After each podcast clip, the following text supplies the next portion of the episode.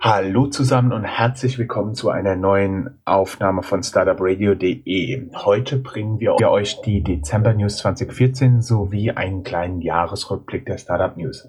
Heute habe ich zwei Gäste bei mir. Feli, möchtest du dich vorstellen? Gerne. Hallo, hallo, ich bin Feli, ähm, eigentlich Felicita Sackmann, auf Twitter frau-feli und ich cover meistens die deutschsprachigen News auf Englisch für Venture Village und alles, was mit ähm, digitalen Medien, wie sie unser Leben verändern und die Gesellschaft und so für Netzpiloten. Ja, hallo, ich bin Paul, bin seit 2010 Betreiber von rheinmain-startups.com und berichte dort über die Gründerszene aus dem Rhein-Main-Gebiet. Dann herzlich willkommen, ihr beiden. Natürlich haben wir auch ein paar Nachrichten, die wir so ein bisschen durchgehen wollen, ein bisschen drüber diskutieren. Und ähm, sehr, sehr gerne auch natürlich tiefe Einsichten gewinnen. Am Ende haben wir noch eine ganze Menge Artikel, Studien und ähnliches zusammengepackt, die ihr euch gerne in den Shownotes auf startupradio.de anschauen könntet. So, was waren denn für euch so die Top-Nachrichten, die Top-News dieses Jahr? Habt ihr da einen persönlichen Favoriten? Es sind einige Dinge passiert. Für mich relevant sind unter anderem die Starts von dem Mein-Inkubator, sowie auch von Commerz Ventures, die mit Sicherheit dazu beitragen, dass im Rhein-Main-Gebiet der Fintech-Bereich einfach nach vorne kommt. Und ähm, des Weiteren einzelne Startups wie Vamo, die gestartet sind, um Finanzanlage, also Geldanlage äh, massiv zu vereinfachen. Weiterhin auch äh, Better West, die sich sehr, sehr gut gemacht haben in dem Jahr. Viele Finanzierungsrunden abschließen konnten für Energieeffizienzprojekte. Und jetzt gerade im Dezember gab es auch noch den, das ein oder andere Highlight, zum Beispiel mit dem Start von ESCOVest, einer Plattform für die äh, für Crowdfunding von Gesundheitswirtschaft wo also Healthcare-Startups dann finanziert werden können? Ich finde, man kann das eigentlich gar nicht so genau auf eine, eine Headline oder ein Thema genau runterbrechen. Ich finde es interessant zu sehen, dass, also Uber hat sich ja dieses Jahr kontinuierlich irgendwie in den Nachrichten gehalten, egal wie, egal äh, in welcher Stadt oder in welchem Bundesland oder welchem Land oder Europa oder der Welt oder dem Universum. Ähm, und parallel dazu kam irgendwie jede Menge andere ähm, Taxi-Apps oder Transport, also ja, Limousinen-Apps und sowas dazu. Viel war halt B2C, aber es war auch ganz viel B2B. Also im Prinzip hat man versucht, ähm, Sachen nachzubauen, die so ein bisschen die Technologie von Uber ähm, für die Taxifahrer selbst irgendwie bereitstellt. Ähm, das fand ich interessant, dass sich da relativ viel gerade bewegt, aber ich glaube, da gibt es noch nicht so einen Player. Dann hat sich ja Fintech, also auch als jemand, der eben nicht so nicht so tief drin hängt, ähm, hat sich viel getan. Das fand ich spannend. Dann hat sich im Gesundheitsbereich einiges getan. Da hatten wir jetzt zum Beispiel in Berlin den ähm, Accelerator von Bayer der gestartet ist als erster von einem Pharmakonzern. Ich glaube, es dreht sich viel und ich glaube, dass halt die großen, also es ist jetzt nicht mehr Innovation irgendwie im kleinen Stil oder ja auch noch, aber ähm, dass jetzt gerade irgendwie große Unternehmen versuchen, ähm, an, an Startups und an neue Ideen ranzukommen, weil sie auch sehen, für was für Bewertungen oder für welches Geld irgendwie Sachen über den Tisch gehen. Dazu passend gab es ja auch in Frankfurt ähm, verschiedene B2B-Sachen wie den Corporate Startup Summit oder das Next B2B Forum, wo genau dieser Trend auch ist, dass ähm, sehr, sehr viele große Unternehmen jetzt anfangen, auch großes äh, Geld bereitzustellen in dem Bereich. Also das als nächstes hatten wir, hat der Roland Berger irgendwie so eine Digitaloffensive gestartet und möchte da irgendwie mit, mit Rocket zusammen irgendwie irgendwas machen.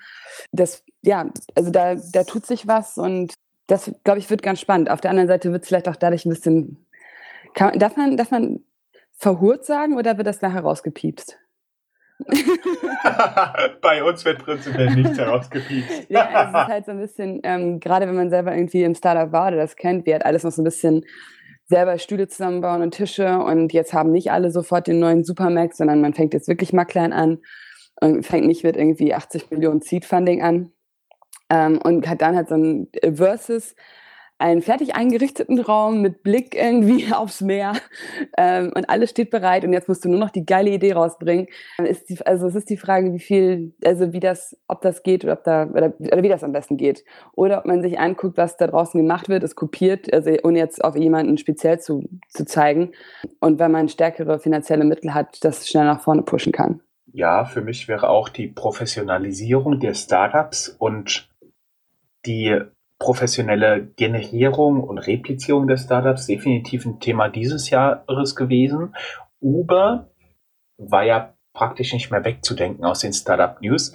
Aber ist irgendjemand von euch aufgefallen? So Anfang des Jahres war es mit Ende letzten Jahres, Anfang des Jahres war es so MyTaxi. Und von denen sieht und hört man eigentlich gar nichts mehr. Jetzt, jetzt scheint es irgendwie, man scheint sich so ein bisschen eingeschossen zu haben auf Uber versus Lyft. Ja, ähm, also Anfang des Jahres hatte MyTaxi den, wenn man Shitstorm nennt oder nicht, ist eigentlich egal. Also auf jeden Fall haben sie ihr Bezahlsystem mehr irgendwie verändert, dass also ein Taxifahrer eine Fahrt annehmen konnte und zwischen 0 und 20 oder ich weiß nicht genau, also auf jeden Fall irgendeiner höheren Prozentsatz irgendwie ähm, darum bieten konnte, dieses den Kunden zu bekommen. Und das wurde halt nachher wieder von seinem Geld abgezogen, plus natürlich normalen MyTaxi-Gebühren. So, und dann alle so auf die Straße und das machen wir nicht und boykottieren. Und jetzt wurde das irgendwie ein bisschen geändert und so und der Satz wurde runtergetan und dann kam halt irgendwie Uber ins Spiel und da hatte man halt, halt alle einen gemeinsamen Player, den sie haten konnten. Und dann hat Uber halt ja immer nachgeschossen. Also entweder eine andere Stadt oder ein anderes Modell, also von Uber Black, was ja eigentlich das Modell war, dass man sich in San Francisco nicht so eine alte Klapperkiste auf vier Rädern mit dem Radio drin irgendwie fürs Date genommen hat, sondern so einen schicken schwarzen Flitzer. Also eben ein bisschen teurer und ein bisschen nicer. Ähm, zu jetzt einmal gibt's Uber Pop, also Peer-to-Peer -Peer, ähm, und so weiter und so fort. Und mit jede Menge neuen Modellen, neuen Launches überall, sind sie halt ständig in der Presse geblieben. Und dann geht's jetzt halt los mit Uber-Fahrer, greift Frau an oder Kind oder nicht. Und das ist jetzt halt so, das ist jetzt halt auch irgendwie ein bisschen von den Medien finde ich ein bisschen schwierig äh, zu, ver also, zu verkaufen, denn es hat auch noch nie einer geschrieben, ähm, MyTaxi-Fahrer hat mich um 5 Euro Trinkgeld beklaut. Es ist einfach, es sind keine Uber-Angestellten oder MyTaxi-Angestellten, es sind alles Selbstständige und einer stellt halt die Plattform zur Verfügung und der kriegt dann halt irgendwie den Dreck ab. Ja, generell ja. polarisiert dieses Modell einfach ja. mehr als bei MyTaxi. Ne? Das ist halt ein wesentlicher Punkt. Genau das sehe ich auch und ich glaube, dass es extrem schwer ist für Uber, wenn man einmal so der böse Junge war, dann auf einmal der gute Junge zu werden.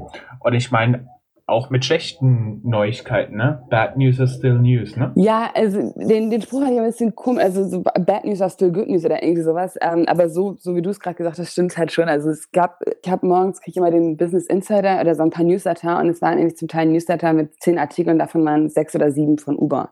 Das war einfach also wirklich also äh, drei Prozent aller Uber-Autos hatten schon mal einen Platten, so ungefähr. also so jede Menge Quatsch polarisiert und halt immer nur drauf. Und ähm, aber es ist halt auch schwierig bei dem Modell irgendwas Gutes ähm, zu finden, außer wenn sie halt diese Logistik-Sachen, was sie ja im Endeffekt sowieso machen werden. Also in New York Kühlschränke, nee, nicht Klimaanlagen, Entschuldigung, Klimaanlagen ausliefern und so, wenn sie solche Sachen, solche Superaktionen halt starten oder Eiscreme und so weiter und so fort. Aber das hält sich dann halt nur kurz in den News, weil das andere ist, da kann man halt viel mehr drüber haten. Ja. Wobei diese genau. Delivery-Themen auch dieses Jahr sehr, sehr stark das waren. Ne? Also Same-Day-Delivery und jetzt Amazon, die in den USA damit starten. Und ähm, da passiert wahrscheinlich auch noch einiges im neuen Jahr. Ja, aber ich hatte irgendwie auch den Eindruck, dass es gleichzeitig auch wieder ein Stück zurückgegangen ist. Also, dass es eine Zeit lang so, oh, das ist es, das ist es. Und dann, ähm, warte mal kurz, eBay Now hatte das irgendwie wieder, da hat sie irgendwas getan, ich weiß mal genau was. Mist. Aber irgendwie, weiß ich nicht, war dieses, wir machen das jetzt sofort, kam irgendwie komisch. Oder nicht? Ja, The Last Mile und so. Nach meinem Verständnis noch nicht mhm. durchgesetzt, genau. Ähm, aber ich denke mal, es wird definitiv eines der richtig großen Themen bleiben. Ja. Nachdem wir jetzt so ein bisschen Uber gebasht haben und mal Same-Day-Delivery geschrammt haben, wäre für mich auch noch ein ganz großes Thema des letzten Jahres Xiaomi gewesen. Der chinesische Smartphone-Hersteller, der praktisch den praktisch niemand auf dem Schirm hatte, obwohl wir schon letztes Jahr drüber getwittert haben und der jetzt irgendwie bam, brutal in die News gekommen ist mit einer Bewertung von über 40 Milliarden US-Dollar. Und dann hat noch so richtig schön Bloomberg nachgelegt. Also gemäß Milliardär Milner könnte Xiaomi sogar 100 Milliarden US-Dollar wert sein. Das ist für mich echt eine Hausnummer. Das ist ähm, eine schöne Zahl.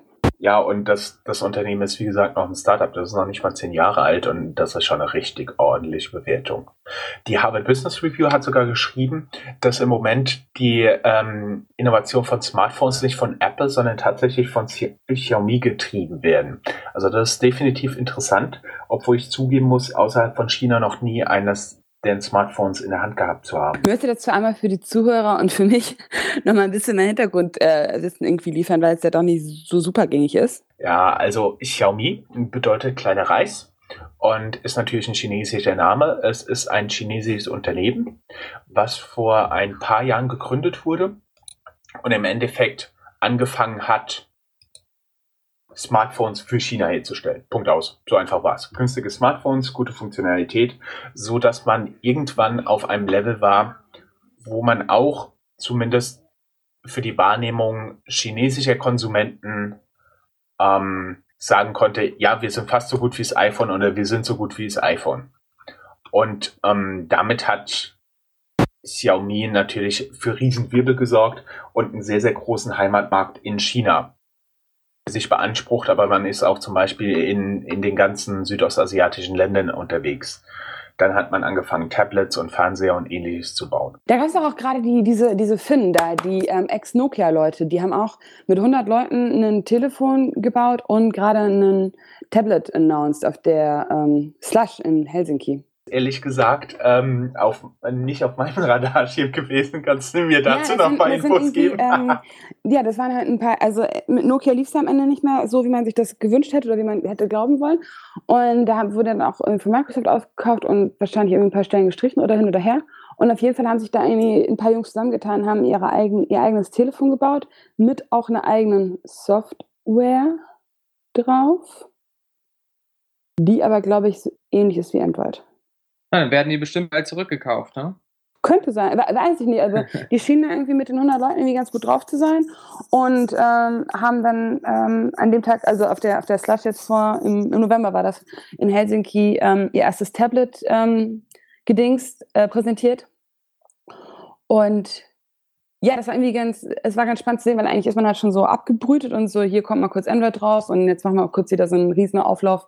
Silicon Valley, weil Apple mal wieder was präsentiert und dann stehen die halt irgendwie so, so, und das ist übrigens unser Tablet, haben natürlich irgendwie so ein, so ein Video und so, ähm, aber dass das halt irgendwie echt 100 Mann sind und die sowas hinkriegen, die sind jetzt im Prozentsatz weltweit noch nicht so weit oben, aber ähm, das war noch mal so ein bisschen mehr Startup, als man sich das, so, also als man es bei vielen anderen denkt, weil es halt noch so, ja, ich fand es irgendwie was ein, ein cooler Move. Definitiv. Also das Interessante an Xiaomi ist zum Beispiel, sie sind nicht nur, sie machen nicht nur gute, schnelle Smartphones inzwischen, also für chinesische Verhältnisse, sondern man geht auch ein ganzes Stück weiter, man macht Tablets und man hat jetzt gerade einen Fernseher vorgestellt, der sowohl die Funktion einer Xbox als auch Apple TV in sich vereint. Was haben wir denn noch zum Beispiel an unseren News gehabt? Moment, entschuldigt mich kurz, ich muss mich mal geistig sortieren. Genau die Bewertung des. Zalando hatten wir noch. Ja, Zalando auf jeden Fall. Zalando und Rocket Internet. Magst du was zu sagen, Paul? Ähm, ja, Zalando wurde ja in Frankfurt, ähm, ist sozusagen an die Börse gegangen, wurde dann temporär, ja, erstmal war ein großer Hype, ja, war wieder das Aufkommen der Börsengänge Deutschland, was Startups angeht, ist ja eine ganze Reihe nichts passiert oder eine ganze Weile nichts passiert. Und ähm, ja, inzwischen liegt die Aktie wohl bei 25 Euro etwa, was ein ganzes Stück über dem Ausgabepreis ist, der bei 21,50 Euro lag. Insofern scheint sich da eine äh, ganz gute Entwicklung abzuzeichnen. Auch die war im nächsten Jahr ähm, im Frühjahr oder so, die äh, stellen gerade dafür ein, auch so ein ähm, Curated Shopping-Ding machen, also ähnlich wie Outfittery. Also, dass man anruft und sagt so, hi, ähm, ich bin Feli, groß und äh, mag irgendwie bunt und so weiter und so fort. Und die suchen eine Sachen zusammen und schicken die dann hin und her. Also schicken den rüber, so eine Art Styling-Berater am, am Telefon. Das wollen jetzt auch als nächstes starten und sie haben zwischendurch auch noch irgendwie eine App rausgebracht, die Klamotten erkennt. Du nimmst so du nimmst so einen Zeitungsartikel und hast da irgendwie oder von einem Magazin und er, dann erkennt er die genau, Genau, ich kann nachher äh, eine Freundin oder jemand anderen abfotografieren und dann erkennt er halt, okay, äh, T-Shirt oder Kleid oder nicht, äh, mit Streifen oder Punkten oder Tiger oder so und schlägt mir dann so ähnliche Sachen vor. Das heißt, es äh, wird das aus für den ein oder anderen Modeblog, der dann darüber schreibt, wie man billig irgendwelche Styles von Promis nachmachen kann. Das glaube ich nicht, weil ich glaube, dass sich solche Blogs oder solche Sachen ähm, dadurch halten, also dass sie einfach irgendwie hoffentlich eine Brand haben. Ich weiß nicht, also, oder ich bin einfach, vielleicht kann ich auch nicht mitreden, weil ich mir solche Sachen nie angucke. Aber ich finde es ähm, relativ spannend, wenn man, wenn man halt etwas sieht und es haben will und aber nicht weiß, wo man es kriegt oder wie man es kriegt und wonach man dann suchen soll. Also es ist ja immer dann schwierig, so ich suche ein blau-weiß gestreiftes Shirt oder sowas. Und so hat man halt so ein Erkennungs. Das war ehrlich gesagt nicht. Das ist praktisch so etwas wie Shazam für Klamotten, wenn ich das richtig verstehe. Ja, Chaka! Ja, so ungefähr. Ah. Also ich, weiß nicht, ob es einem genau die Sache zeigt, also das ist jetzt genau dieser Prada-Fummel oder so, oder ob es einfach so alles, was in diese Kategorie fällt. Also die werden den Algorithmus bestimmt noch irgendwie verbessern und so kann man Algorithmus überhaupt zu sagen, ähm, oder die Technik auf jeden Fall noch weiter verbessern. Aber das ist so das, was die dieses Jahr ähm, zum Jahresanf nee, Jahresmitte kam das. Und jetzt am Jahresende kam die News mit dem ähm, Curated Shopping. Und ähm, ja, ich glaube, die sind äh, auf dem richtigen Weg. Hat einer einen Überblick, was äh, die Rocket-Aktie so macht? Ich glaube, die ist erst gefallen und dann hat sie sich wieder, also gefallen, nicht sofort durch die Decke gegangen, aber ich glaube, die hat sich wieder äh, gefangen. Ja, es gab den einen oder anderen Artikel, der ein bisschen kritisch war nach dem Börsengang. Dass erstmal so die Laune so ein bisschen runtergegangen ist. Minus ähm, 1,58 Prozent Veränderung, letzter Kurs 51,12 Euro, Öffnungskurs 51,65 Euro. Klingt stabil zumindest. Ja, ist es nicht bei Facebook auch so, dass die erstmal kurz runter und dann hoch ist? War da nicht was? Und ist es nicht auch, also muss ich vielleicht auch mit solchen Sachen ähm, irgendwie vorsichtig sein, wie schnell man die bewertet? Also, das jetzt, also, ich vielleicht äh, neige. Also es gibt in den ersten Tagen gibt's immer so Mitnahmeeffekte auf jeden Fall. Aber ich denke, es ist jetzt ein paar Monate her. Ich denke mal, jetzt bildet sich langsam was Stabileres auf. Aber wie lange ist das denn? Das war doch im November? Mhm. Zwei Monate. Ja. Also ich, ich weiß nicht, aber ich kann mir vorstellen, dass wir irgendwie daran gewöhnt sind, irgendwie, weil alles so schnelllebig ist, alles so schnell für so, aha, so ist das jetzt, zack, zack, Punkt aus. Und ich glaube, dass sowas, dann, das muss man irgendwie ein bisschen länger betrachten, oder? Also ich meine, würde man eine Apple-Aktie als Top oder Flop betrachten, wenn man anschaut, wie lange sie schon auf dem Markt ist, aber dass sie auch zwischendurch runtergefallen ist und so. Zalando ist auch in den S-DAX zwischenzeitlich aufgenommen worden, was mit Sicherheit auch zusätzliche Aufmerksamkeit angeschaffen hat. Ja, definitiv. Damit gehört man sozusagen zum Börseninventar. Was ist sonst noch so bei Rocket passiert? Gibt es eigentlich irgendwo eine Übersicht über Sachen, die von Rocket gefloppt sind? Schwere Frage. Also es gibt Zalorians, das sind sozusagen die Rocket Watcher. Wenn, dann müsste es bei denen eine Übersicht geben. Was ja ganz, ganz gut lief, war dieses Jahr ähm, HelloFresh. Die haben ja auch nochmal zwischenzeitlich 50 Millionen eingesammelt. Diese Foodbox-Nummer. Helpling hat eine Nase lang. Was, was haltet ihr von, von dieser ganzen Putzservice-Nummer ähm, gerade?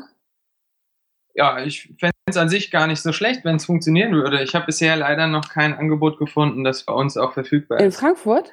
Ja, also sagen wir mal so, im, im, im Rhein-Main-Gebiet außenrum, nicht direkt in der Ja, Stadt. gut, okay, aber es braucht ja auch ein bisschen Zeit, bis man irgendwie alles ausgerollt hat. Das könnte ja meistens sich über Nacht. Insofern kam es bei mir noch nicht zu einem Live-Test, aber ich habe gehört, dass der Jörn da ein spannender Kandidat wird. das ist jetzt ganz unfair ausgenutzt, unsere Vorgespräche vor der Aufnahme. Ja, ich, ich glaube, ich hätte da echt mal Bedarf, jetzt so nach der Silvesterfeier hier bei mir in der Wohnung auch wirklich aufräumen zu lassen. Hm. Äh, ich, ich habe es aber persönlich ehrlich gesagt noch nicht ausprobiert. Insofern äh, muss ich passen. Ja, ja, doch, ich wollte. Äh, ich wohne in, in Kreuzberg in Berlini und ähm, da war aber leider von Helpling nichts zu finden. Und dann habe ich äh, Book a Tiger wollte ich ausprobieren. Das fand ich aber irgendwie von der Hand. Also ich finde die von der Handhabung, also dass da irgendjemand kommt, der besser putzen kann als ich, das stelle ich überhaupt nicht in Frage. Aber ich finde, dass das Technische ist ein bisschen es muss jetzt nicht glitzern und zaubern oder irgendwie so eine MySpace-GIF-Sammlung haben, aber das ist irgendwie besser. Also ich fände, an der Bedienung könnte man auch ein bisschen was machen. Also ob das jetzt zeitliche Variation ist oder den Termin nochmal ändern oder so, da finde ich, da ist noch ein bisschen Luft nach oben. Ja, das ist möglich. Ich persönlich muss aber leider sagen, also auch wenn ich ein Kandidat dafür wäre, ich habe es noch nicht ausprobiert. Okay, gut. Was haltet ihr denn von der ganzen Konsolidierung in dem äh, Essensliefermarkt? Ja, krass. Also, ähm, hier Delivery Hero hat über 500 Millionen dieses Jahr eingesammelt in drei Runden. Finde ich, finde ich krass. Das ist Das eine ordentliche Hausnummer. Die haben dann auch noch äh, und einige Übernahmen Ja, die dann, haben ne? Pizza.de mit aufgekauft, lassen das aber weiter bestehen, weil das wohl bei Studenten total gut zieht. Haben aber von denen ähm, so peu à peu den, die Besatzung wohl vor die, vor die Tür gesetzt. Ähm, aber da weiß ich auch keine Insights. Ähm, und ansonsten ist, ja, ich glaube, dass diese, diese Foodboxen-Nummer tatsächlich irgendwie so langsam ins Rollen kommt, weil wir dann auch wieder bei dieser Same-Day-Delivery-Nummer äh, ja, fast sind. Ja, also es ist auf jeden Fall ein ähnlicher Space. Ähm, und wenn man irgendwie mit Leuten spricht, also viele sehen da irgendwie den Case und viele andere sehen es halt auch nicht. Also viele finden das auch ganz gut, durch den Supermarkt zu gehen und sich spontan inspirieren zu lassen, was sie machen wollen oder was sie essen wollen. Und äh, viele andere haben eh keine Ideen und finden es darum gut, wenn sie einfach irgendwas vorgesetzt bekommen. Ähm, da, also ja, das scheint sich, aber wann, wann soll das wohin geliefert werden, wenn man eh nicht zu Hause ist? Das ist, glaube ich, alles noch nicht so ganz final gelöst. Ein Eindruck. Dann wäre es ja auch kein Startup, wenn du schon alle Lösungen hättest. Ne? Nee, das ist ja eh klar. Aber ich meine auch der, auch der Case. Also es gibt, ich habe den Eindruck, es gibt für jeden Case irgendwie ein eigenes Startup. Also wenn du gerne kochst, aber keine Rezepte hast, wir haben Rezepte und du kannst das Essen kaufen gehen. Wenn du nicht gerne kochst, aber gerne isst, hier kannst du was zu essen bestellen. Wenn du, also irgendwie, äh, wenn du gerne ähm, kochst und Essen am Supermarkt abholst, dann kannst du es hier bestellen und der Korb wartet auf dich auf, für den Weg nach Hause. Wenn du aber eh von zu Hause aus arbeitest und du keine Zeit hast, dann liefern wir es direkt nach Hause. Also, weißt, wisst ihr, was ich meine? Es Ich gibt, weiß, nicht, ob, ich weiß nicht, ob die ein Margenproblem so ein bisschen auch in dem Bereich haben. Vielleicht könnte das ganz gut mit diesen, äh, was wir vorhin andiskutiert hatten, mit dem Same-Day-Delivery und so, wenn da dieses Logistikthema besser abgedeckt ist, ähm, würde sich da vielleicht auch nochmal was tun. Also meine persönliche Wahrnehmung ist, dass man wahrscheinlich, ist jetzt meine Annahme, da hat man ein bisschen, äh, da hat man Research gemacht im Markt, wo gibt es denn potenzielle Kundengruppen? Dann schaut man sich an, wie viel Geld können die ausgeben und dann schaut man sich an, welche Bedarfe haben die. Also sprich, wenn du von zu Hause aus arbeitest, wenn du von der Arbeit kommst und gerne deine Einkäufe irgendwo abholen würdest und so weiter und so fort. Und für jede dieser Zielgruppen gibt es dann wohl im Moment ein Unternehmen und dann schaut man mal, welches davon funktioniert und welches nicht. ja, ich finde es irgendwie spannend, aber ich finde ähm, auf der anderen Seite, ähm, aber da, da brauchen wir jetzt auch kein eigenes Startup für gründen. Ich finde Einkaufen im Supermarkt ja immer total entspannt. Also es ist wie, wie so eine Einzeltherapiestunde für mich. Also da kann es auch sein, dass ich einfach nur einen Liter Milch brauche und eine halbe Stunde durch diesen Supermarkt latsche. Das ist super. Also das würde mir total fehlen, wenn mir irgendeiner einfach so den Kühlschrank vollpacken würde. Ja, stimmt. Vielleicht hättest du dann ja noch Spaß für andere mit einkaufen zu gehen. Da gibt's ja auch so Peer-to-Peer-Plattformen dann, oder? Ja, genau, das gibt's ja auch noch. Stimmt. On top. Äh, nee, das, dann, dann, ist, dann, wird, dann ist nämlich wieder stressig, weil dann steht man unter Zeitdruck und Same Day Delivery und so. Und ähm, dieses einfach nur da rumeiern und mal über alles nachdenken, reicht mir da völlig. Aber vielleicht kann man dann noch irgendwie eine Crowdfunding-Sache mitmachen oder äh, irgendwie eine Massenbewegung oder so. Man kann ja auch immer noch ins Regal greifen und sich sagen, okay, man tut sich selbst was Gutes. Aber ich glaube, Crowdfunding, da hast du schon einen ganz wichtigen Punkt angesprochen. Der war dieses Jahr nämlich auch ein richtig großes Thema, oder? Ja, Zum einen mit den ganzen Unternehmen, äh, die erfolgreich oder nicht erfolgreich ein Crowdfunding gemacht haben auf deutschen oder internationalen Plattformen, sei es Equity, sei es Vorabverkauf von Produkten, sei es äh, Fremdkapital, als auch die ähm, Crowdfunding-Projekte, die leider in die Pleite geschlittert sind. Ähm, wie ist denn eure Wahrnehmung so vom Crowdfunding? Ja, ich glaube, es gibt da ähm, jetzt so einen Trend zur Professionalisierung, sage ich mal. Auch mit dem äh, Kleinanlegergesetz und so weiter wird sich da noch einiges tun, denke ich.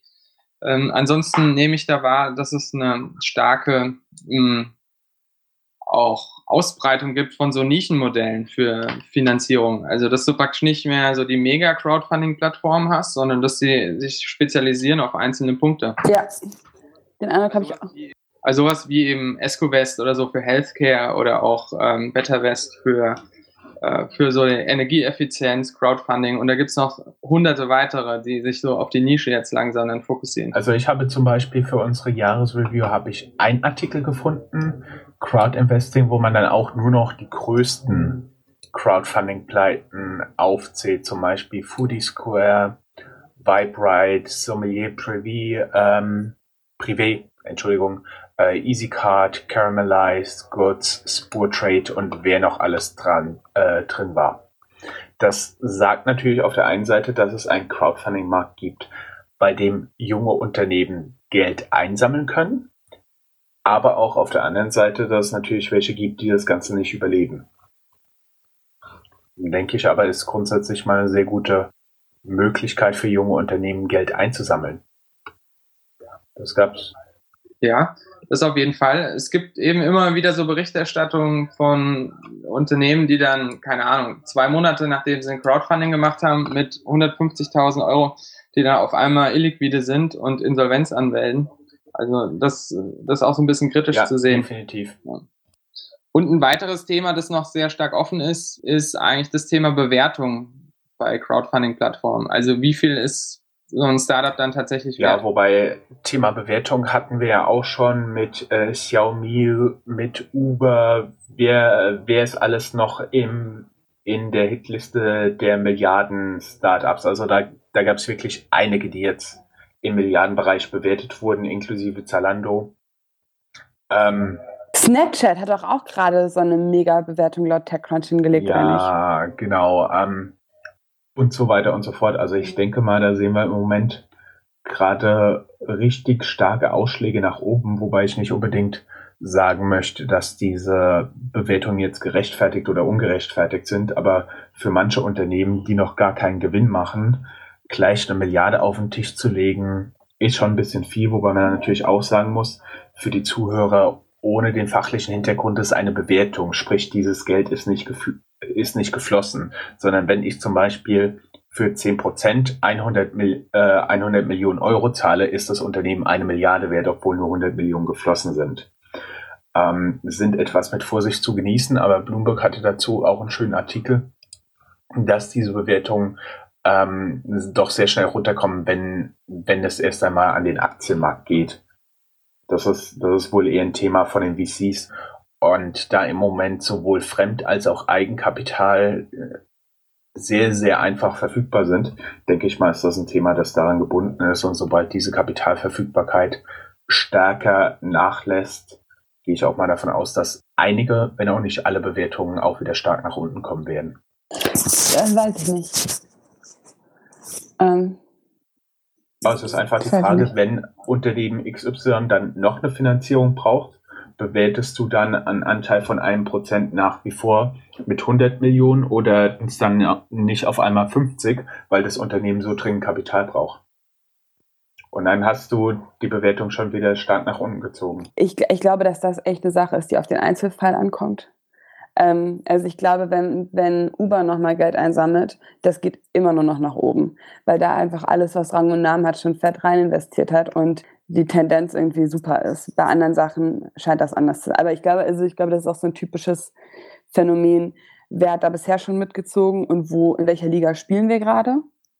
Ähm, ich glaube, das ist bei kleinst, also das ist jetzt Gefühlssache, ähm, bei, bei kleineren Startups, die halt wirklich now or never, also wenn wir jetzt nicht einsammeln, können wir Gehälter nicht zahlen und das Büro müssen wir dicht machen.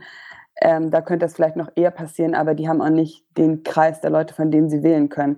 Wenn, wenn große Sachen einsammeln, dann haben sie meistens eine Handvoll Leuten, von denen sie, von denen sie ungefähr wählen können, wenn sie wollten. Ganz genau, das, das meinte ich mit puncto Verfügbarkeit von Kapital. Sobald das nicht mehr der Fall ist, könnten die Bewertungen wieder nach unten gehen. Ähm, üblicherweise ist es aber sowieso so, dass nicht alle diese Unternehmen in der jetzigen Form weitergeführt werden, sei es, weil sie mit anderen fusionieren, sei es, weil sie übernommen werden oder sei es, weil trotz Milliardenbewertung es hinterher doch nicht funktioniert. Ja, kann auch sein. Was war denn, was gab es da nochmal für, für Sachen? Ich will jetzt gar nicht die ganze Zeit nur über irgendwie die Sachen. Sollen wir nicht mal über was sprechen, was, was gut geklappt hat und nicht was, was nicht geklappt hat? Ich vermute mal, dass, oder zumindest im Deutschbereich ja eigentlich Protonet so als Vorzeige äh, Crowdfunding-Projekt gilt derzeit in Deutschland. und äh, die sich scheinbar auch als Unternehmen sehr gut weiterentwickeln. Also einen sehr, sehr guten Eindruck machen und, glaube ich, auch so eine Vorbildstellung da einnehmen für Crowdfunding. Definitiv. Das, das ist natürlich Protonet als sehr gutes Beispiel. Das ist natürlich ganz toll. Ähm, wenn du dafür auch einen Link hättest, kannst du den natürlich gerne bei uns einfügen. Genau, da stellen wir gerne noch was zusammen. Also sie sind sowohl spannend vom Produkt her, aber auch von der ganzen Unternehmenskultur, wie die aufgebaut sind. Sehr, sehr spannend. Definitiv. Ähm, was auch richtig läuft, das Founder Institute kommt im April nach Frankfurt. Paul, dazu kannst du wahrscheinlich was sagen, weil das immerhin, ist das das zweite oder das dritte Zweigstelle, sage ich jetzt einfach mal bösartig, die in Deutschland eröffnet? Meines Wissens ist es die zweite nach Berlin. Und die werden dann genau im April loslegen bei uns hier. Ähm, da sind 25 Mentoren dabei. Sind einige aus dem Rhein-Main-Gebiet eben auch dabei. Ich habe jetzt nie, keinen Überblick über die komplette Liste, aber unter anderem ist einer der Warmo-Gründer auch mit dabei. Ähm, sind einige Seriengründer mit dabei. Und ähm, dort wird es dann über mehrere Monate einmal die Woche abends eine, äh, also ein Thema behandelt und man kann sich dort gewissermaßen einkaufen. Also wenn man beim Founder Institute mitmachen möchte, da die Vorträge nutzen möchte, die Kontakte, die man da schließen kann, dann ja, kann man sich da bewerben. Die Bewerbungsphase läuft, glaube ich, bis Anfang April und Ende April soll dann losgelegt werden. Genau, also das Modell bei denen läuft so ab, dass man erstmal so eine Fixgebühr zahlt und dann auch einen Teil seiner Anteile mit reingibt in so einen Pot mehr oder weniger, der dann auch ähm, ja, sagen wir, der, der Klasse oder dem Jahrgang dieses Founder Instituts dann gemeinsam gehört. Und ähm, ja, je nachdem, wie gut sich das Startup dann weiterentwickelt, wird auch nochmal um einen, einen Nachschuss gebeten. Wenn man da jetzt eine größere Finanzierungsrunde im Anschluss macht, beispielsweise. Ja. Aber es sind sehr spannende Referenten dabei, werden äh, alle relevanten Themen eigentlich andiskutiert und man lernt eben sehr viele andere Gründer dann auch kennen. Also beim Fauna Institute. Was genau ist es? Ist es ein Launch-Programm, also ein Inkubator? Genau, wobei das eher wie so Abendstunden aufgebaut ist. Also es ist jetzt nicht so, dass du äh, dich bei denen da irgendwo hinsetzt und da tagtäglich arbeitest und ähnliches, sondern es ist ein Kontaktnetzwerk mit spannenden Vorträgen von anderen Gründern, erfahrenen Gründern. Und du hast dann über mehrere Wochen hinweg, beziehungsweise Monate hinweg sogar, dann äh, diese entsprechenden okay. Treffen. So, und äh, ich schmeiß irgendwie ein bisschen Cash im Topf und ein paar Prozent von meiner Bude und dann läuft das. Ja, so, so in etwa, ja. warum sollte ich dafür zahlen? Also ich meine, die Szene kennt sich doch eigentlich. Ich glaube, da ist der Austausch einfach nochmal intensiver, weil du weißt ja, du bist, also die Idee ist ja auch, dass du dadurch, dass alle einen kleinen Anteil mit in den Pot geben, du ja auch einen Vorteil davon hast, wenn der andere sich gut entwickelt. Das heißt, mit deinen Schulkameraden, wenn man so will, die mit dir da die, äh, die Founder Institute Bank drücken, da hast du wirklich auch ein Interesse, dass die sich weiterentwickeln, also auch dein Kontaktnetzwerk und so weiter mit einzubringen, um gemeinsam diesen Pot möglichst groß zu machen. Aber was habe ich davon, wenn der Pot möglichst groß ist, wenn ich doch eh einzahlen muss? Du bist ja auch an allen anderen Startups gewissermaßen dann zum kleinen Teil wieder beteiligt. Ah. Also wenn die später sich super entwickeln, dann kriegst du einen kleinen Teil auch ausgeschüttet. Von und, deinen Klassenkameraden. Okay, und das ist dann immer, also es ist immer Klassenka also äh, klassenabhängig, also es ist Frankfurt ist separat von Berlin, ist separat vom Silicon Valley und so weiter und so fort. Ja, genau. Now I get it. Vielen Dank. Und haben die einen, haben die einen Fokus? Auf irgendwas oder? Also einen gewissen Branchenfokus ähm, gibt es da nicht, meines Wissens. Also insofern ist es davon unabhängig. Ähm, ist halt eher lokal aufgestellt, weil diese Treffen dann lokal auch vor Ort stattfinden. Und ähm, was sie im Moment jetzt machen, ist einige Veranstaltungen im Vorfeld zu starten, wo man den ähm, das Institut kennenlernen kann und machen da so ein paar Infoveranstaltungen jetzt in Frankfurt. Was übrigens an großen Bewertungen im letzten Jahr noch war, wir hatten dann ganz am Anfang mal kurz das Thema B2B, ist ja, dass Teamviewer aus Göppingen für 870 Millionen Euro verkauft wurde. Das war auch noch ein großer Knaller im letzten Jahr. Stimmt. Ja, Blue Yonder hat auch in Karlsruhe Big Data Startup hat 75 Millionen US-Dollar von Warburg Pincus bekommen. Das ist 75 äh, Millionen US-Dollar ist auch schon eine ordentliche Hausnummer. Ne? Mhm. Wie nimmst du das denn wahr, Feli, als Berlinerin, so was außenrum passiert in Deutschland? ist ja so, als, als jemand, der nicht aus Berlin kommt, dass, äh, dass man so sieht, dass die anderen Städte immer so ein bisschen miteinander konkurrieren und versuchen da so das nächste Berlin zu sein und so. Wie nimmst du das denn wahr? Also vielleicht muss man dazu sagen, dass ich bis, ähm, bis April selber noch in Hamburg gewohnt habe und erst, ähm, im, im, so, erst im April nach Berlin gewechselt bin.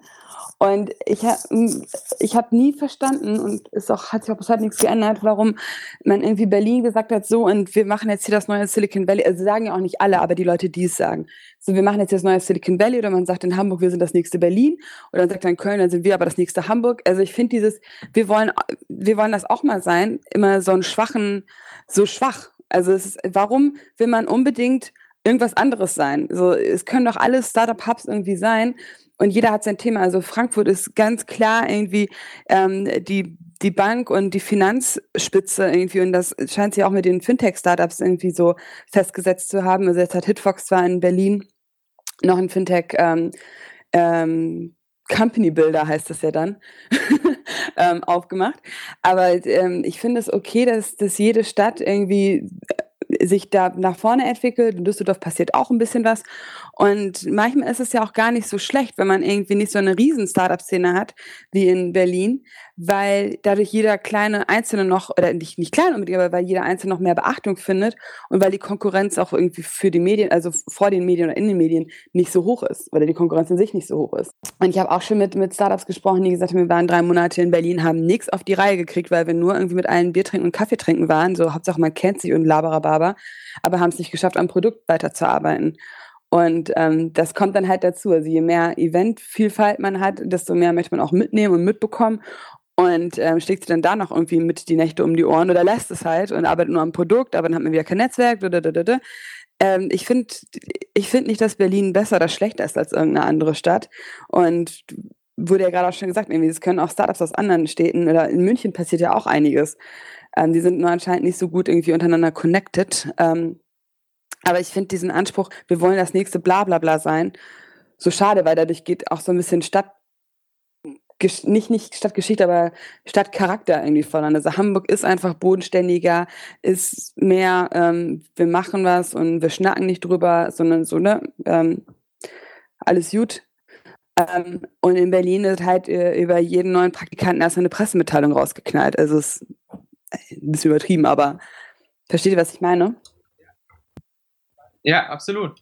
Was äh, Frank Thelen übrigens äh, sagte in einem Interview mit Rheinland Startups, dass wir eigentlich froh sein sollten, dass es ein Berlin gibt als Hub, jetzt auch für Europa gesehen, weil die ganzen Investoren aus den USA zum Beispiel haben auch keinen Bock, irgendwie einmal nach Berlin, dann nach München, dann nach Köln, dann nach Stuttgart oder so zu fahren, sondern für dieses halt gut, wenn es einen Hub gibt, mehr oder weniger. Ne? Also um wirklich Kapital anzuziehen für deutsche Startups. Ja, aber ich glaube, der, der seine Hausaufgaben ordentlich macht, ähm, der findet auch in anderen Städten das, das Richtige. Also ich meine, man fährt ja nicht irgendwie wie ähm, irgendwie man, man fährt ja nicht einfach mal so spontan mit seinen VC-Freunden äh, für zwei Wochen nach Berlin und guckt dann mal, wer so im Berghain ist. Das stimmt. Auf der anderen also, Seite ist es auch in den USA so, dass du ja nicht nur Silicon Valley hast, sondern du hast, du hast definitiv mehrere Hubs. Also ich weiß zum Beispiel, in Texas wird gerne Austin beschworen. Es gibt ein äh, Healthcare Hub rund um Boston. Es gibt inzwischen auch relativ viele Startups in New York, auch in der Fintech-Szene. Also da tut sich auch einiges und es stellt sich so ähnlich dar wie in Deutschland, dass du diverseste Cluster hast, die sich jeweils spezialisieren. Also sei es jetzt zum Beispiel E-Commerce in Berlin, Fintech in Frankfurt, nur als Beispiel. Ich hatte noch eine Erfolgsgeschichte in den News gesehen, ähm, nämlich Andy von Bechtolzheim, der ähm, legendäre Investor, ähm, scheint auch sehr erfolgreich im Silicon Valley zu sein. Kennt ihr die Geschichte über ihn? Er hat zwei Gründer, ähm, er hat zwei Gründern einen, einen Scheck ausgestellt und hat den aufs Unternehmen ausgestellt, sodass sie das Unternehmen gründen mussten und den einlösen zu können. Das Unternehmen war Google. So, was hatten wir denn noch an schönen News ähm, dieses Jahr? Ah, Project Flying Elephant nimmt die ersten Startups auf. Der erste Hardware-Inkubator, der mir unter die, unter die Augen gekommen ist. Äh, habt ihr dazu nähere Informationen? Nee, aber war nicht auch, ist nicht auch äh, so ein bisschen hart, also ich glaube, dass sich hardware-mäßig gerade einiges tut. Ähm, ist nicht auch dann Hardware-Ding im, im Beta-Haus in Berlin? Hardware Ja, Accelerator, ja. Also nee, das eine schließt das andere nicht aus. Ähm, aber äh, ja. Das ist ja nicht unbedingt schlimm, wenn es, wenn es mehrere Inkubatoren, Accelerators oder Absolut. sonstiges gibt, die sich auf irgendetwas konzentrieren. Apropos, ich hatte auch noch etwas für München. Da hat nämlich Yahoo den Münchner Vermarkter Media Group One geschluckt, auch noch im Dezember. Okay. Ähm, dann hatten wir natürlich, äh, wie du schon angemerkt hast, ähm, den Fintech-Inkubator FinLeap. Äh, Epic Companies hat dicht gemacht über Nacht. Am 1. September die Nachricht von äh, Pro7 Sat.1 und hat noch ein paar Leute wie in so ein paar Startups geschoben. Ein paar haben noch irgendwie weitermachen können, ein paar andere haben dicht gemacht und am Ende wurde halt alles zugemacht. Tja, so ein toller Name und so ein, schade, äh, so ein Ende. Echt schade. Ja. ja, was dann aber auch noch mal so ein bisschen zu so einer kleinen Diskussion geführt hat, wie ist das mit den Inkubatoren? Ähm, ist es eine gute oder eine schlechte Sache? Sollte man einen Fokus haben, also zum Beispiel wie die Commerzbank, sich auf Fintech-Sachen zu spezialisieren?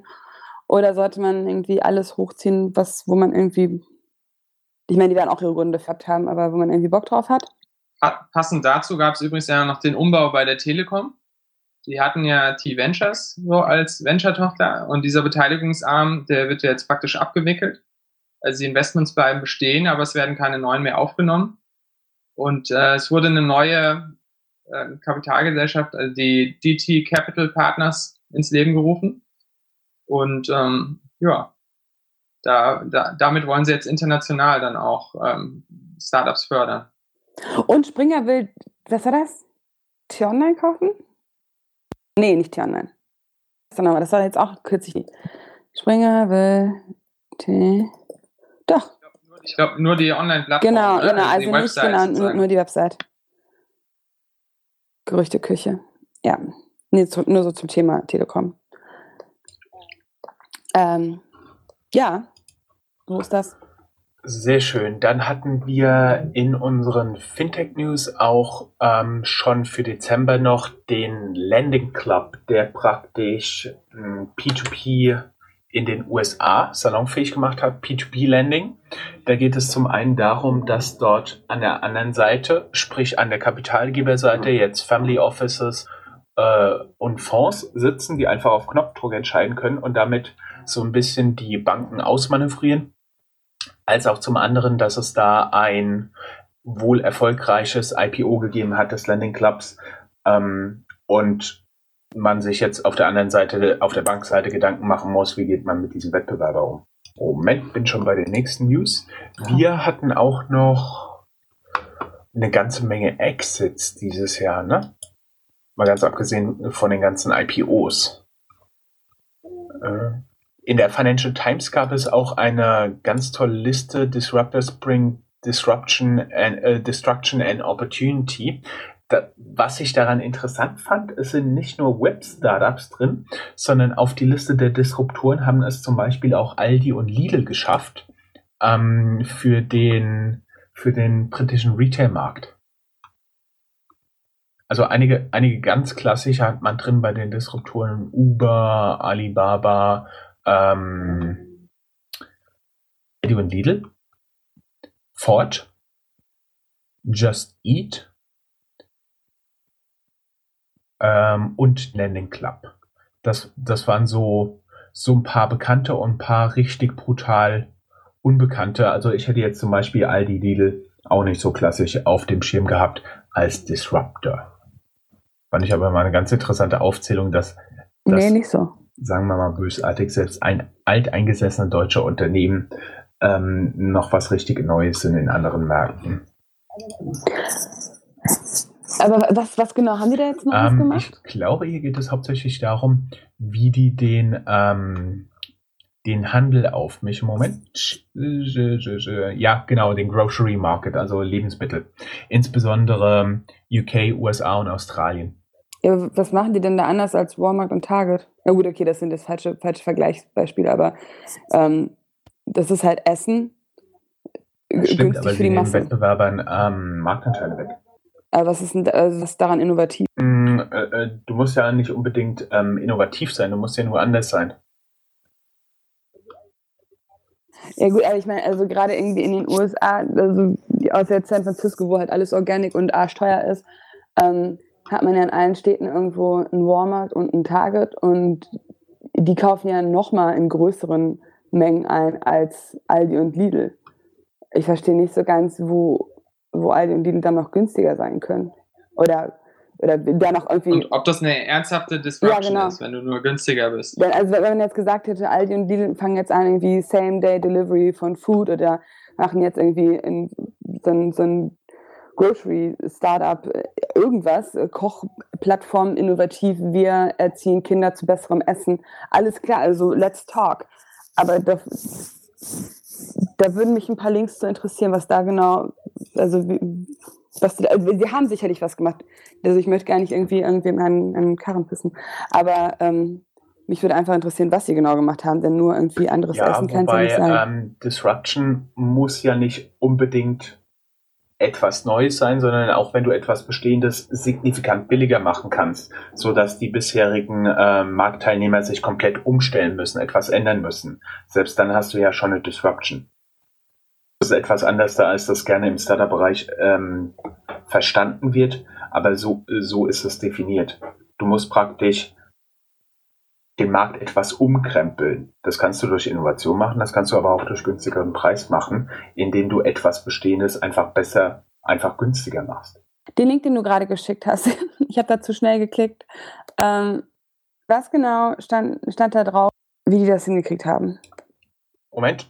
Denn da stand gerade was mit, mit Close oder irgendwas und ich bin zu schnell einen Link weitergegangen. Ja, genau, die haben, es, es ging hier primär um den, Mar um den Market Share, weil Walmart äh, sowieso schon Probleme mit den ähm, Dollar Stores hat, also praktisch alles für 99 Cent ein Dollar. Krass, Aldi hat 1350 Ja. Stores in den USA, äh, möchte bis Genau. 2018 2000 haben. Lidl prepared In den auch gerade. Ähm, Lidl will increase particular branded. I think that it's, äh, okay, Dollar General, Konkurrenz zu genau. Walmart aufbauen. Trotzdem finde ich, ist das, nee, nee, finde ich, ähm, finde ich nicht Stimmt, disruptive. aber das ist wieder, das ist wieder der Unterschied, wie es Clayton Christensen tatsächlich definiert hat und wie es gerne im, äh, im Startup-Bereich genutzt wird. Das sind nämlich zwei unterschiedliche Paar Schuhe. Ja, aber dann, dann müssten hier auch, dann könnte man hier auch äh, Kick und H und ja doch, dann könnte man, also wenn alles, was irgendwie es schafft, Sachen billiger zu machen, wenn das irgendwie der Anspruch ist oder irgendwie in ein anderes Land geht und da wächst, also das ist doch, das, hä? Also bin ich die Einzige, die das jetzt gerade irgendwie total komisch findet? ja, also wie gesagt, für mich wäre es auch keine echte Disruption, aber wie, wie Jörn sagt, ja, Ganz es ist genau, wahrscheinlich die eine reine Definitionssache. Insofern Ja. ist die Messlatte für Disruption hier ein bisschen Aber ich meine, die stehen hier auf einer Liste mit Netflix und ja, Tinder. das ist eine sehr, sehr interessante äh, Darstellung. Oder auch mit Tesla zum Beispiel oder Lazada, Soundcloud. Die haben da schon, schon eine ziemlich wilde Mischung drin, muss ich zugeben. Aber äh, deshalb fand ich den Artikel eigentlich auch so interessant, weil er, ja, mein Freund Xiaomi ist auch wieder mit drauf, weil er praktisch zeigt, ja, Disruption kann viel mehr sein, also so ein bisschen andere Definition, wie Paul auch schon gesagt hat. Ja, es ist halt hier auch genauso ähm, hier oben halt definiert. Disruption is typically destructive forcing companies out of business and often people out of jobs. Also huge opportunities for customers. Ja, da, da. Company New Technology. Naja, gut, okay. Aber da, Genau. ja, gut. Siehst du, Ja, gut, das, ist, das ist wieder dieser Unterschied, Definition Disruption, wie er gerne im Startup-Bereich genommen wird, wenn du eine neue Idee hast, versus Disruption, wie es auch in der Geschäftswelt wahrgenommen wird, wenn du auf einmal jemand hast, oh verdammt, der kann das 50% günstiger als ich und was mache ich jetzt? Äh, Ja, aber ich meine, diese, also diese günstiger, wir müssen das jetzt auch nicht irgendwie noch stundenlang auseinandernehmen, aber Sachen günstiger machen, also dann könnte man auch irgendwie Saturn und Mediamarkt und, und alle irgendwie mit aufziehen oder alle großen Konzerne, die die ganzen kleinen Tante Emma Läden platt machen. Da könnte man aber diskutieren, ob, Online-Shop, also dann könnte Zalando, dann müsste Zalando da draufstehen als jemand, der den stationären Handel kaputt macht, was auch very debatable ist. Aber also, weißt du, was ich meine? Das ist einfach so gängig, dass ich nicht verstehe, warum hier jetzt unterschieden wird oder was, warum es gerade diese beiden sind. Aber vielleicht haben sie auch irgendwie ein bisschen gewählt und haben, wollten noch ein bisschen Lebensmittel mit reinbringen. Von daher, sie werden ihren Grund haben.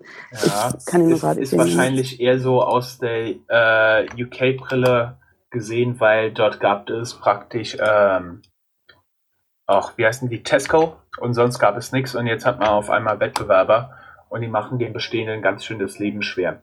Was du wahrscheinlich eher als Disruption definieren würdest, ist der Blog der Washington Post. Technology Disruptions? Also was diesen Monat in Berlin zum Beispiel passiert ist, ist, dass ähm, Wall, ähm, das Wall Street Journal hat darüber berichtet, dass SoundCloud wieder 150 Millionen einsammeln wollte und damit die 1,2 Milliarden Bewertung knacken würde. Spannend war außerdem, dass MyTaxi in Hamburg anscheinend versucht, äh, In-App-Purchases oder Käufe, Bezahlungen von Fahrten durch Rabatte zu fördern was eben nah dran an die ganze U-Bahn-Nummer geht. Aber ähm, interessant, dass so ein, so ein Weg ist, um vielleicht die Leute dazu zu erziehen, nicht mehr so viel Cash, sondern mehr durch die App zu bezahlen. Ähm, was auch diesen Monat, wo sich auch noch was getan hat, waren die Cleaning Services. Ob das jetzt für nach Silvesterpartys gedacht war oder nicht, weiß man nicht. Aber Rocket Sapling hat nochmal 17 Millionen eingesammelt. Und dann gebt ihr nochmal 20 danach, aber das ist noch nicht soweit ich weiß, fest zugesagt worden. Ähm, parallel fast hat Book a Tiger 4 Millionen ähm, eingesammelt und HomeDry, die, der Vorreiter aus den USA, ähm, hat jetzt auch in Hamburg gestartet. Ansonsten ähm, ist noch im Manager-Magazin das Titelthema, glaube ich, sogar gewesen, dass Rocket Internet und Roland Berger ein Joint Venture gründen möchten, was irgendwie Teil der Roland Berger Strategie, neuen Digitalstrategie von Roland Berger sein soll. Ja, dazu ist ja, dass auch bei anderen Inkubatoren sich einiges getan hat. In Frankfurt wird jetzt im April ein Founder, das Founder Institute starten, nach Berlin, also der zweite Standort in Deutschland. Und ab Ende April wird dort, ähm, wird da für die beteiligten Startups dann einmal die Woche ein, ein Vortrag stattfinden und äh, ja, intensive Kontakte können da geknüpft werden mit Seriengründern aus der Region. Und äh, ja, da haben wir für euch auch das Bewerbungsformular verlinkt. Weiterhin hat ähm, Project Flying Elephant, ein Deep Tech Inkubator, gestartet, die ersten Startups aufzunehmen. Und äh, auch spannende Gründungsgeschichte, Hintergrund bei, äh, bei Google. Und zwar soll es so gewesen sein, dass damals ähm, der Andi von Bechtolzheim seinen Scheck auf die Firma Google ausgestellt hat, die es damals noch gar nicht gab, so dass dann die beiden Gründer tatsächlich das Unternehmen aufsetzen mussten und starten mussten, also wirklich mal loslegen mussten, um diesen Scheck überhaupt einlösen zu können. Auch den Artikel haben wir euch verlinkt. Dann noch ein paar Neuigkeiten aus dem Fintech-Bereich. Adventure drängt mit Fintech-Stars jetzt in das Fintech-Segment und möchte da loslegen. Weiterhin äh, ist eine Plattform in Frankfurt gestartet namens EscoVest und die machen Crowdfunding für Ge Gesundheitsthemen, für Healthcare-Startups. Und es ist weiterhin noch ein spannender Artikel über Apple Pay. Es wird nämlich davon ausgegangen, dass Apple Pay relativ schnell PayPal äh, sehr gefährlich werden könnte. Ähm, nach einer Studie ist es so, dass bei Apple Pay 60 Prozent der Nutzer einen Wiederkauf getätigt haben, also regelmäßig ähm, gekauft haben, während bei PayPal ähm, die Nutzungsrate sehr viel geringer ist. Da haben nur 20 Prozent Mehrfachkäufe durchgeführt im Monat. Die Themen, die ich in den Podcast mitgebracht habe, eines der heißesten Themen dieses Jahr war der chinesische Smartphone-Hersteller Xiaomi, der ungefähr fünf Jahre alt ist, aber mit über 40 Milliarden US-Dollar im Moment bewertet wird. Dazu hat Bloomberg mit dem Milliardär Milner gesprochen, der glaubt, dass Xiaomi sogar über 100 Milliarden US-Dollar wert sein könnte. Zur allgemeinen Überraschung schreibt die Harvard Business Review in ihrem Blog, dass Xiaomi und nicht Apple ähm, die Smartphone-Industrie verändert. Zu der Bewertung des Startups, das war dieses Jahr wohl ein ganz großes Thema. Da sollte jeden Zalando, Rocket Internet, Xiaomi und Uber etwas sagen. Dazu haben wir auch ein paar Artikel gefunden. Ähm, Bloomberg zum Beispiel meint auch wieder, dass die Bewertung von Startups schnell schrumpfen wird, wenn die erst einmal am, am Aktienmarkt gelistet werden sollen. Das Ganze nennt man eine Haircut. Und ähm, Fortune äh, schreibt auch, dass Uber jetzt zum Beispiel mehr wert ist als 72 Prozent der Fortune 500 Unternehmen. Das ist auch schon eine ambitionierte Bewertung. Ein bisschen anderes Thema, Investitionen und Übernahmen. Yahoo hat diesen Monat den Vermarkter Media Group One aus München geschluckt. Warburg Pincus hat 75 Millionen US-Dollar in das Karlsruhe Big Data Startup Blue Yonder investiert. Und ähm, nochmal Zalando, da ging es ja auch ähm, ziemlich los am Aktienmarkt. Erstmal ganz tief nach unten, aber inzwischen hat man sich wieder ganz gut gehalten und steht über dem Ausgabepreis von 21,50. Jeder, der unsere Fintech-Review dieses Jahr schon gehört hat, natürlich stark zu empfehlen mit Yassin und André. Hitfox startet einen Fintech-Inkubator, Inkubator FinLeap. Die erste, das erste Startup ist Savedo. Und wir haben noch einen kleinen Artikel über den Ländeclub aus Bloomberg, wo Bloomberg argumentiert, dass man dort schneller agieren kann als Banken. Außerdem haben wir natürlich auch noch eine schöne ähm, Übersicht, zehn Fintech-Startups aus Frankfurt Rhein-Main, die man kennen sollte. Wir haben auch eine ganz riesige Liste an Jahresreviews für euch. Die findet ihr in den Show Notes. Das geht von den IPOs, von der Wirtschaftswoche über die wichtigsten Exits aus der Gründerszene, die Disruptors and Destruction and Opportunities aus der Financial Times, der große Jahresrückblick der Startups aus Frankfurt Rhein-Main. Die Washington Post hat die 2014 ähm, Disruptions Wave of Technology. Online-Händler News hat einen 2014 Jahresrückblick. Die größten Crowdpleiten im Überblick und so weiter und so fort. Schaut euch unsere Shownotes. Es gibt richtig viel zu lesen. Ihr Lieben, viel, äh, tausend und zwei Dank. Es war ganz wunderbar mit euch und man hat wirklich selten Gäste, die A, so viel Meinung haben und B, auch noch selbst News mitbringen. Das finde ich mega toll. Vielen lieben Dank für euch und ähm, ihr seid gerne jederzeit wieder willkommen. Dankeschön, hat Spaß gemacht Vielen mit euch. Danke. Thanks for having us. Vielen Dank, hat mich auch sehr gefreut.